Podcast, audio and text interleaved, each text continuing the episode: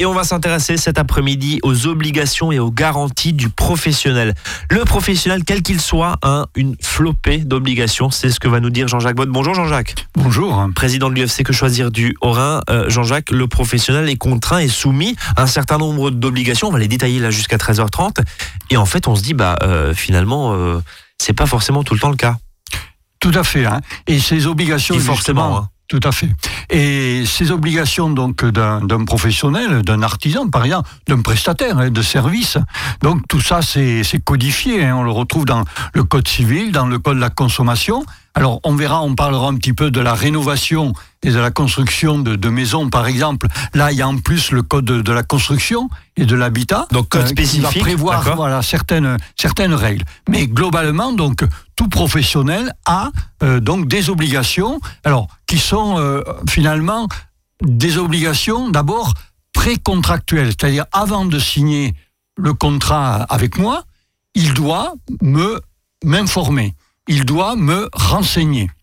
Euh, il doit, un professionnel, mettre le, client, le consommateur, d'abord en mesure de connaître exactement ce qu'il va acheter. D'accord. Il doit tout lui donner comme information, si c'est un téléviseur, mais toutes les caractéristiques, etc. Il doit ensuite, enfin ensuite, ou en même temps évidemment, euh, s'informer sur réellement ce que je veux. Parce que c'est pas euh, j'achète ça, mais finalement, c'est peut-être pas ça non plus qu'il me faut. C'est pas forcément mon besoin. Exactement. Euh, j'achète un téléphone, un smartphone. Euh, attendez, vous avez besoin de quoi exactement? Et c'est à lui à poser les questions. Parce que moi, lui, il est le professionnel, moi, je ne le suis pas. Et je suis pas censé tout savoir, alors que lui, est censé tout savoir. Voilà. Ensuite, il doit aussi m'informer sur, m'avertir sur les problèmes, les risques, euh, les contraintes ou les, limites que peut avoir l'achat que je vais avoir. Mais Jean-Jacques, ce que vous nous décrivez là, euh, un petit peu avec cet inventaire, ça fait un peu, euh, ça fait un peu un cours de, commerce là, un cours de vente. c'est la base finalement du commerce. De la vente, voilà. Hein, un vendeur, il a des obligations. elles sont en même temps, pardonnez-moi, je, vous Jean-Jacques, mais elles sont en même temps très subjectives quand même ces, ces obligations parce que Derrière, on va voir a un litige. Comment dire devant un tribunal? Non, mais attendez, il m'a pas dit que le téléviseur euh, euh, il dégageait énormément de chaleur et qu'il fallait pas le mettre dans un meuble, par exemple. je pense à l'exemple là qui me vient comme ça. Tout à fait. Donc c'est euh, compliqué. Alors le professionnel, dans certains cas, il a donc intérêt à le notifier par écrit certaines choses. Tout à fait.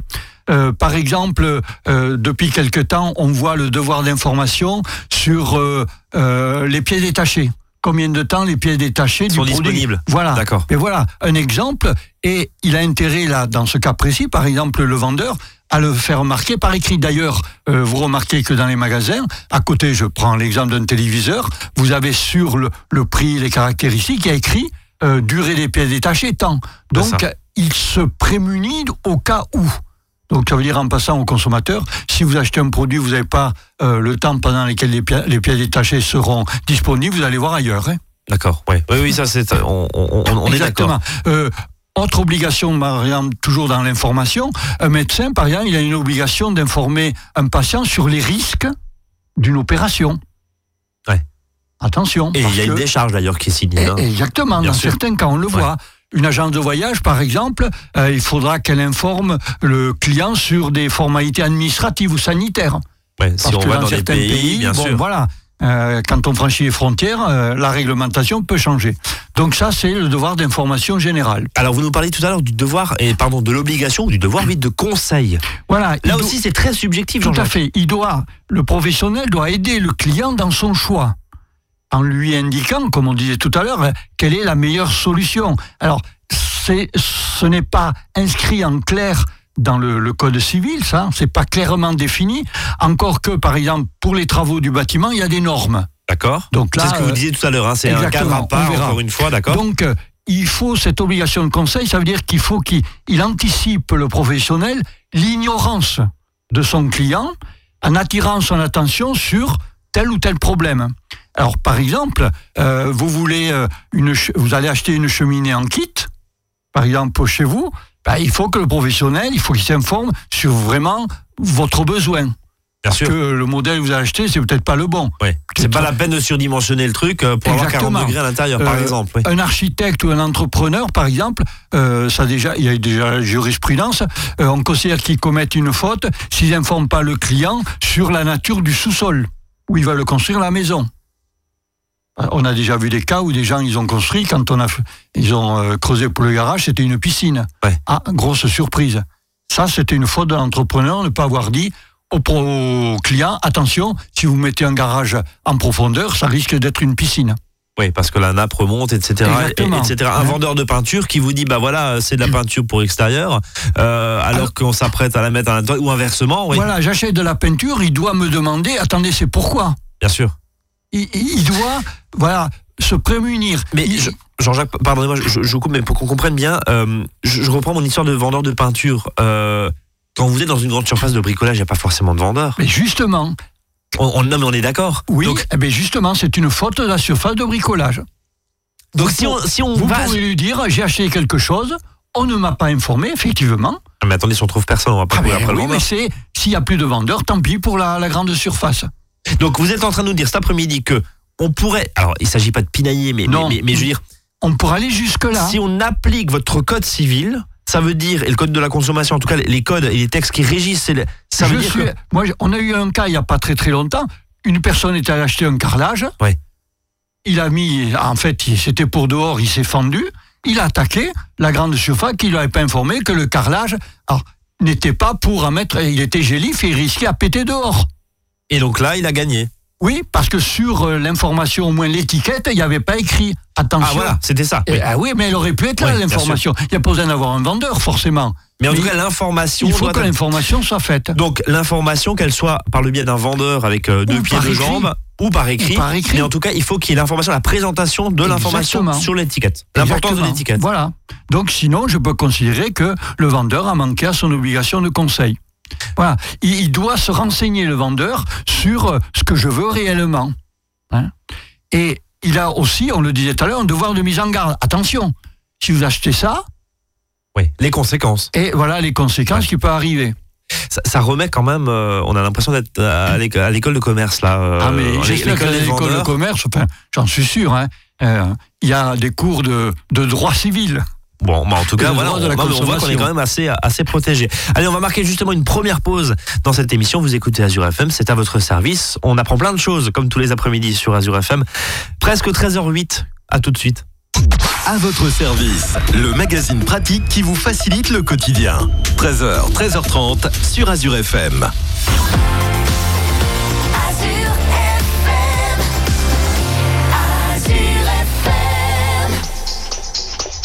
Are you drunk enough now to judge what I'm doing? Are you high enough to excuse that I'm ruined? Cause I'm ruined. Is it late enough for you to come and stay over? Cause we're free to love, so tease me.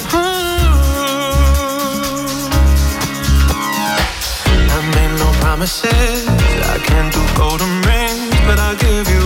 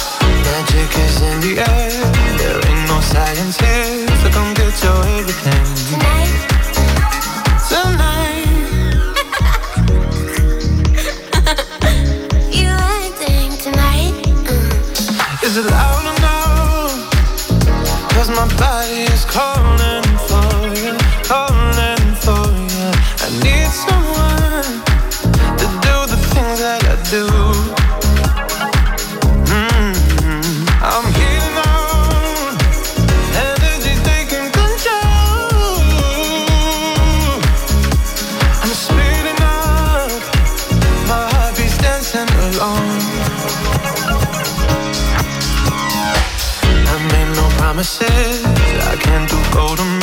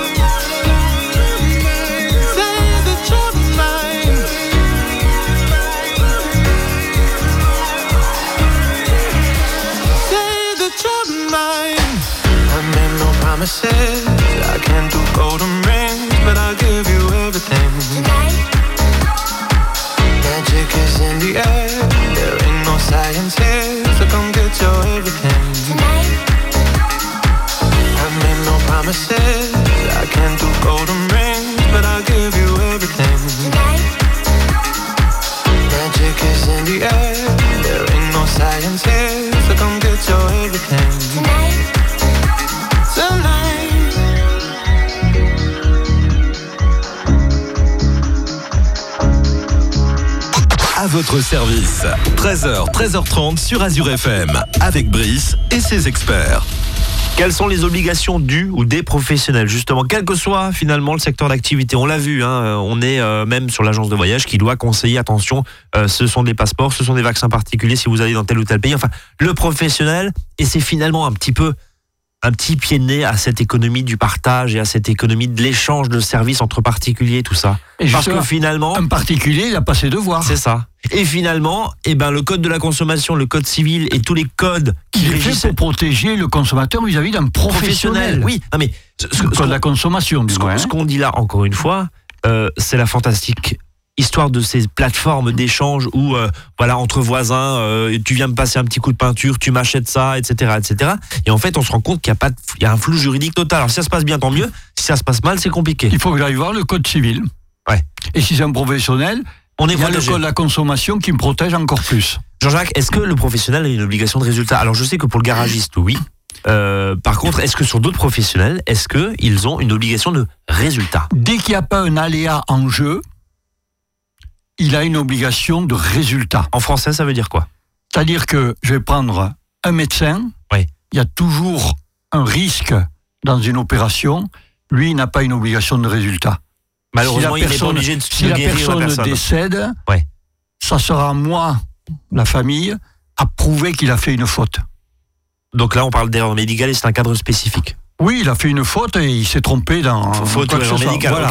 Donc ça, c'est et l'obligation de moyens, c'est une obligation que n'a que tout ce qui est profession médicale. D'accord. Un chirurgien dentiste, il, il doit vous soigner, il a une obligation de moyens. Par contre, quand il vous fait une couronne, il doit réussir. Et là, il a une obligation de résultat. Parce que c'est du matériel. C'est du matériel, il n'y a pas d'aléa là. Il doit réussir. Euh, donc, il a euh, tous, tous les professionnels, finalement, en dehors de ceux de santé, euh, en fait, il, le fait de ne pas obtenir le résultat suffit à les mettre en cause. Je reprends l'histoire du peintre. Euh, il, Il doit réussir. il doit réussir. Si ça cloque, c'est de sa faute. Il refait. Donc, c'est à lui à prouver. Qu'il a fait tout ce qu'il faut. Il y a eu un cas de force majeure. Euh, un professionnel, il a toujours une présomption de faute dans le cas de l'obligation de résultat. Le consommateur est multiprotégé vis-à-vis du professionnel. Ça oui, veut dire ça point de concrètement. vue-là. De ce point de vue-là. C'est au professionnel, quand il a une obligation de résultat, à prouver qu'il a tout fait, il a bien fait, que c'est un cas de force majeure, que là, il n'y pouvait rien. Et, justement, les garanties dont on va parler maintenant, les garanties euh, qui sont prévues euh, dans le Code civil, par exemple, pardon, dans le Code de la construction, quand on parle de, de professionnels, les garanties peuvent être considérées comme une obligation de résultat. Car le prestataire, finalement, me garantit un résultat. Bien sûr. Voilà. Justement, ces obligations de garantie, Jean-Jacques, on va euh, ouvrir, euh, si je puis dire, le, le dossier.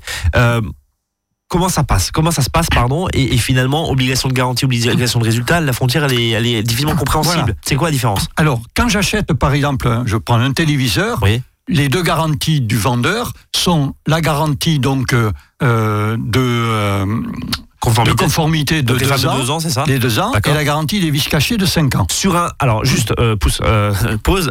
Si on, prend ces obligations de garantie, ces obligations de résultat, on comprend bien que l'obligation de résultat, c'est dans le cadre d'un service, Tout à fait. et dans le cadre d'une obligation de garantie, c'est un, un bien. Un Que j'achète un téléviseur, mon téléviseur, il a l'obligation de marcher au moins pendant deux ans. Voilà. Ça veut dire ça. Exactement. Ok. Donc, ça, c'est cette garantie de, euh, de bon fonctionnement. On dit pour un bien. Ouais, sur un bien. Donc, maintenant, sur si on prend la garantie sur euh, une rénovation. D'accord Euh, alors là, la question se pose de savoir si ce que je suis en train de rénover, moi, euh, professionnel, est-ce que c'est un ouvrage ou pas? Oula, ça veut dire quoi justement un ouvrage? Alors justement, parce que ça va pas être les mêmes garanties. en Ouais. plus. Donc il y a une subdivision.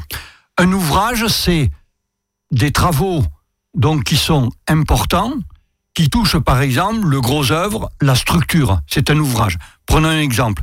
Vous faites euh, une véranda, On peut comprendre que ça voilà, ouvrage. un, mounu- un monument funéraire, l'extension d'une chaudière de chauffage, euh, un revêtement de carrelage sur une maison euh, pour de l'étanchéité, une toiture euh, où je vais mettre des chevrons, tout ça, ça c'est un ouvrage. Par contre, une- un simple insert sans maçonnerie, ça c'est pas un ouvrage. Un insert- une cheminée, c'est ça? Exactement. ouais. Une réfection d'une canalisation, ça c'est pas un ouvrage. Ouais, Je pose un poêle à bois, c'est pas un ouvrage. Voilà. Et dans ce cas-là, euh, les, les garanties euh, de la construction, on va dire, dont on va parler tout à l'heure, ne s'appliquent pas. Là, dans le cas d'une gouttière, d'une canalisation qui va être euh, refaite, si elle est mal faite, je ne peux attaquer simplement le, disons, le, le vendeur ou l'artisan qui est venu me faire le plombier qui est venu me faire la canalisation, je ne peux l'attaquer que, par exemple, sur le fait qu'il a mal fait. Donc demander des do- dommages et intérêts parce qu'il a mal fait son travail. Euh, Jean-Jacques, un professionnel me pose un me pose pardon un portail euh, et il marche pas, il s'ouvre pas parce que par exemple il est trop long ou, ou par exemple il est mal il est mal porté ou, ou c'est euh, à qui la faute? Alors il y a la garantie donc de deux ans Ouais. Qui existe, Ouais. Euh, la garantie éventuellement des vis cachées qui est de 5 ans. Voilà, ça c'est sur le matériel. Ouais. Mais, Mais je sur la peux aussi- prestation. Mais je peux aussi l'attaquer parce qu'il a mal exécuté le travail ou qu'il a eu du retard. Ça, ça existe, c'est prévu. Donc, euh, dans le Code civil, des dommages intérêts pour la mauvaise exécution ou le retard dans l'exécution de la chose. Euh, le cas d'un ouvrage, ça, ça me fait penser à un dossier justement qu'on avait reçu. Euh, si c'est le cas d'un ouvrage, alors justement, il y a un certain nombre de protections du consommateur euh, dans ce cadre-là. Alors, voilà, Quelles dans le cas d'un ouvrage, alors là, il y a encore une deuxième subdivision. Ouais. Hein, Le droit, c'est pas. Ouais, c'est un peu compliqué, mais on est là pour, pour simplifier Exactement. un petit peu. Alors, dans le cas d'un ouvrage, il y a est-ce que le litige déjà il est visible avant la réception de l'ouvrage ou après la réception?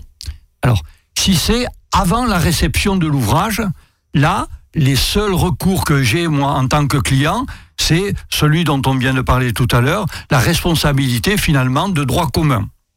Je peux l'attaquer, euh, j'ai 10 ans là-dessus pour pouvoir l'attaquer. Mais euh, il va falloir, si j'arrive pas à trouver de solution, aller devant un juge. Parce qu'il n'y a pas de, de garantie Oui. légale. Par contre, si les litiges apparaissent après la réception, là, il y a des garanties qui existent, qui sont dans le code euh, civil ou dans le code de la construction. Juste avant de marquer une, une- une pause, euh, Jean-Jacques, euh, ces garanties légales après la réception des travaux, c'est quoi? C'est ce qu'on parle, la, la fameuse décennale, c'est ça, c'est ce genre de choses? Voilà, c'est la parfaite achèvement, c'est le bon fonctionnement, la décennale, les dommages intermédiaires et la dommage ouvrage. Eh ben, ce gros bloc, justement, on va en parler après une courte pause musicale. Restez avec nous pour tout savoir, justement, sur les différentes garanties qui protègent le consommateur. Reste avec La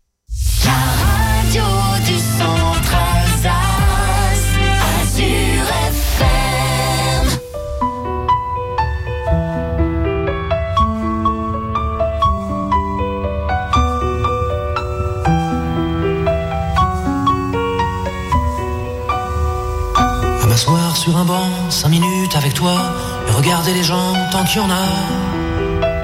Te parler du bon temps qui est mort ou qui reviendra, en serrant dans ma main tes petits doigts. Puis donner à bouffer à des pigeons idiots, leur filer des coups de pied pour de faux. Et entendre ton rire qui lézarde les murs, qui sait surtout guérir mes blessures. Te raconter un peu comment j'étais minot et bon mec fabuleux. Compliqué chez le marchand, en sac et minto, caramel à un franc, et les Mistral gagnants. À marcher sous la pluie, cinq minutes avec toi, et regarder la vie tant qu'il y en a. Te raconter la terre en te bouffant des yeux, te parler de ta mère un petit peu. Et sauter dans les flaques pour la faire râler, bousiller nos godasses et se marrer et entendre ton rire comme on entend la mer s'arrêter, repartir en arrière. Te raconter surtout les carambars d'antan et les cocoboères. Et les frères au doudou qui nous coupaient les lèvres et nous niquaient les dents. les Mistral gagnants.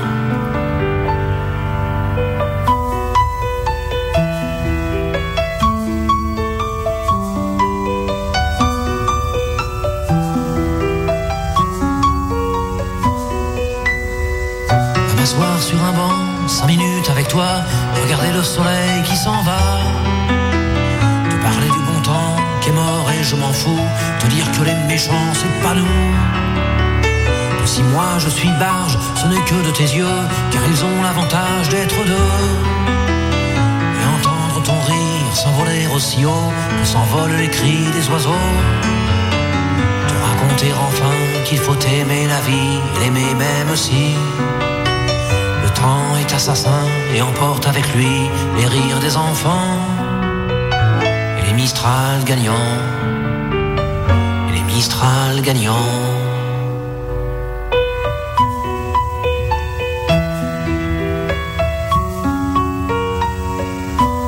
À votre service. 13h, 13h30 sur Azure FM. Avec Brice et ses experts. On parle cet après-midi, vous l'avez bien compris, des garanties du professionnel. Quels sont mes droits en tant que consommateur? On voit finalement qu'on est assez protégé hein, euh, Tout avec fait. vis-à-vis d'un professionnel, même si le client en litige et qu'on est victime justement de tel ou tel euh, problème, bah euh, forcément la justice elle penche pas forcément tout le temps de notre côté hein, et ça prend beaucoup beaucoup beaucoup de temps. Mais en tout cas le code civil est là pour protéger. J'ai bien résumé, euh, Tout Jean à fait. C'est pas Tout forcément fait, tout tout le temps. Euh, le client il n'obtient pas forcément ce qu'il veut. Non, il a eu- malheureusement. non. Ah, ben, la justice, hein, et puis elle est aussi humaine. hein. Elle est aussi humaine. Euh, vous voulez nous parler de GPA Quel est le rapport? Oui, Fallait la alors. faire la blague, fallait la faire. Parce eh que, oui, oui, bon. Ici, c'est la garantie de parfait achèvement. La Donc, GPA, d'accord. Voilà. Euh, vous avez signé le PV de la réception donc Des travaux. de- des travaux. D'accord. Donc vous avez une garantie donc qu'on appelle la garantie de parfait achèvement. Donc celle-là, c'est une garantie de un an et le professionnel est entre guillemets obligé de vous réparer tous les désordres qui sont notés dans le PV. Voilà. Et tous les désordres aussi qui apparaîtraient dans l'année qui suit la réception.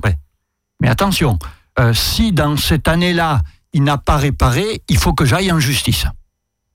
D'accord, donc vous avez 12 mois pour que ça soit Exactement, j'ai un an pour... Et ça, c'est tout ce qui était dans le PV de mentionné. Ça, c'est la première chose. Après, il y a une deuxième garantie qu'on appelle de bon fonctionnement. Elle, c'est sur les éléments d'équipement. C'est-à-dire les éléments qui ne font pas corps avec le gros œuvre. Exemple, une porte, D'accord. une fenêtre. Oui, qui ferme pas, par exemple. Ou Non, c'est parce qu'on peut l'enlever. D'accord. Oui, non, mais je veux dire qui, qui ne ferme pas, par exemple. Oui, euh, ça voilà, ne fonctionne il pas y aurait bien. un défaut. Ouais, voilà. un défaut, Euh, d'accord. une chaudière murale, on peut la, la retirer, elle ne fait pas corps avec euh, donc euh, le mur. Oui, la chaudière Voilà. qui marche pas, ça, voilà, Exactement. c'est pas donc bon là, il y a une garantie de deux ans. D'accord. Ensuite, il y a la fameuse garantie, fameuse parce que c'est celle que les gens Elle est très connaissent. connue, oui, c'est quoi la décennale, c'est ça Voilà, Ça la veut dire quoi? décennale. Ça veut dire Alors, quoi? elle, elle couvre les désordres, attention, non apparents à la réception. Donnez-nous un exemple, Jean-Jacques, s'il vous plaît. Quelque chose que je ne voyais pas, euh, une, une grosse fissure qui apparaît euh, après la réception. Donc, Je ne l'ai pas vue à la réception. Elle n'était pas à la réception, elle n'est pas dans le PV, donc. Ouais. Donc, elle apparaît quelques semaines, quelques mois après la réception. Donc, si cette, euh, ce désordre dont rend l'objet, la maison, euh, j'allais dire, comme on dit, impropre à sa destination. C'est-à-dire si c'est une grave fissure euh, qui est peut-être même filtrante, D'accord. que l'eau va Donc, un dégât, par là, dégât des eaux, quelque par chose de très ouais. grand. D'accord. Donc là, il y a cette garantie qu'on appelle décennale, donc par définition 10 10 ans. ans, ouais. En fait, c'est 9 ans, parce qu'elle part qu'après la garantie de parfait achèvement. Donc en fait, c'est 9. Ouais, novénal. Voilà. Novénal, Voilà. ouais. Donc, mais attention, elle couvre que les gros défauts euh, donc de la construction. Parce que sinon, on est sur les deux ans. Hein. Et oui, vu. donc ça Ouais. peut être terminé. Donc attention, là aussi. Exactement. euh, Il y a certains défauts euh, qui, alors, il y en a quand même une quatrième garantie, c'est celle des dommages intermédiaires. Elle, elle couvre les désordres, alors, ceux qu'on ne pouvait pas voir à la réception, donc finalement, comme la décennale. comme la décennale, D'accord. voilà, mais qui n'affectent pas les éléments d'équipement, parce que ça, c'était celle de bon fonctionnement. Ouais. Et il ne faut pas que cette garantie compromette la solidité, parce que ça, c'est la décennale. Donc en fait, c'est une espèce de quoi De garantie fourre-tout Inter oui, C'est le reste en fait. C'est le reste. C'est le reste. Voilà. et donc qui est aussi et qui est donc par exemple une fissure euh, esthétique. D'accord. Donc mon mur se fissure, mais j'ai pas de dégâts des eaux parce que ça c'est la décollement de l'enduit D'accord. extérieur, Ouais. voilà, des défauts d'aspect. Donc là, il y a cette garantie qu'on appelle dommage intermédiaire et qui est valable 10 ans. Donc là aussi c'est une On peut décennale. aller devant euh, no- euh, Décennale oui, 10, euh, oui, décennale, on peut l'appeler, mais pour des risques qui ne sont pas dangereux. Ok. Sachant que les en gros, de l'esthétique. les gros soucis de, de structure du bâtiment, c'est la décennale. Mais celle-là, celle de dommage intermédiaire, il va falloir que moi j'aille au tribunal pour la faire appliquer.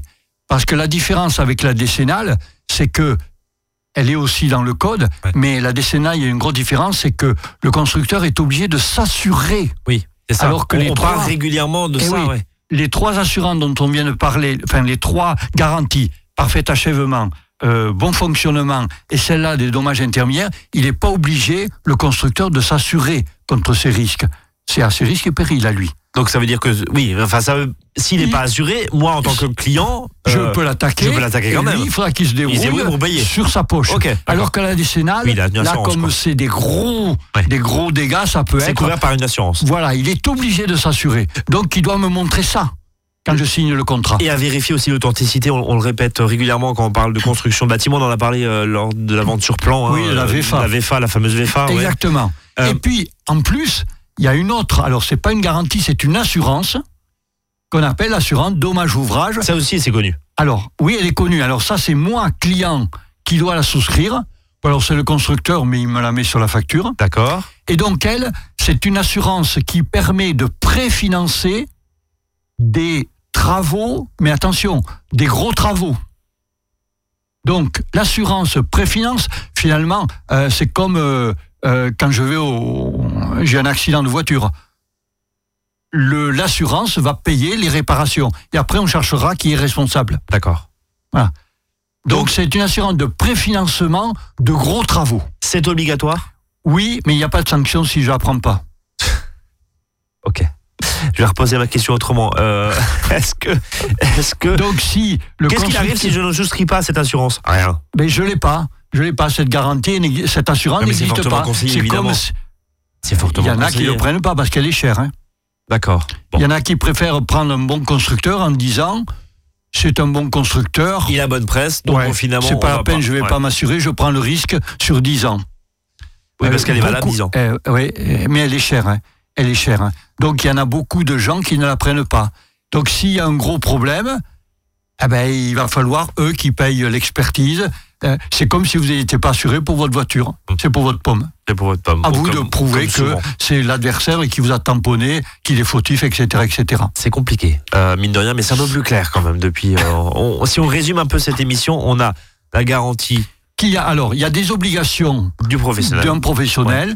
Et quand je fais de la rénovation ou de la construction, il peut y avoir, puisqu'on a vu que c'est pas toujours le cas, il peut y avoir au moins trois ou quatre garanties, je dirais, à, à tous les niveaux, on va dire, de, de défaut ou de désordre. En Et tout puis cas, si vous n'avez pas trop trop bien compris, on a des permanences à Colmar à la maison des associations le lundi, 18-19h30, et à Strasbourg à la maison des associations, place des orphelins.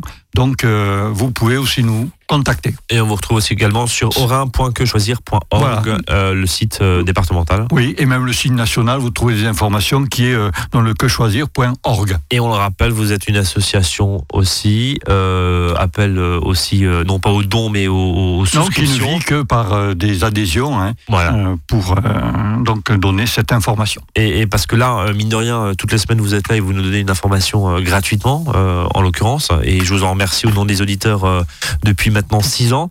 Mais euh, voilà, vous êtes une association, vous tournez pas avec euh, avec un bol d'air pur, quoi. Enfin, faut faut un petit peu de sous quand même pour Tout à euh, fait. Pour payer pour le payer- chauffage aussi du local où nous sommes à Colmar. le chauffage effectivement et accessoirement voilà et, et vous votre boulot il est bénévole je le rappelle aussi donc merci en tout cas euh, de euh, simplifier tout ça à la semaine prochaine pour de nouvelles aventures comme on dit À la semaine prochaine.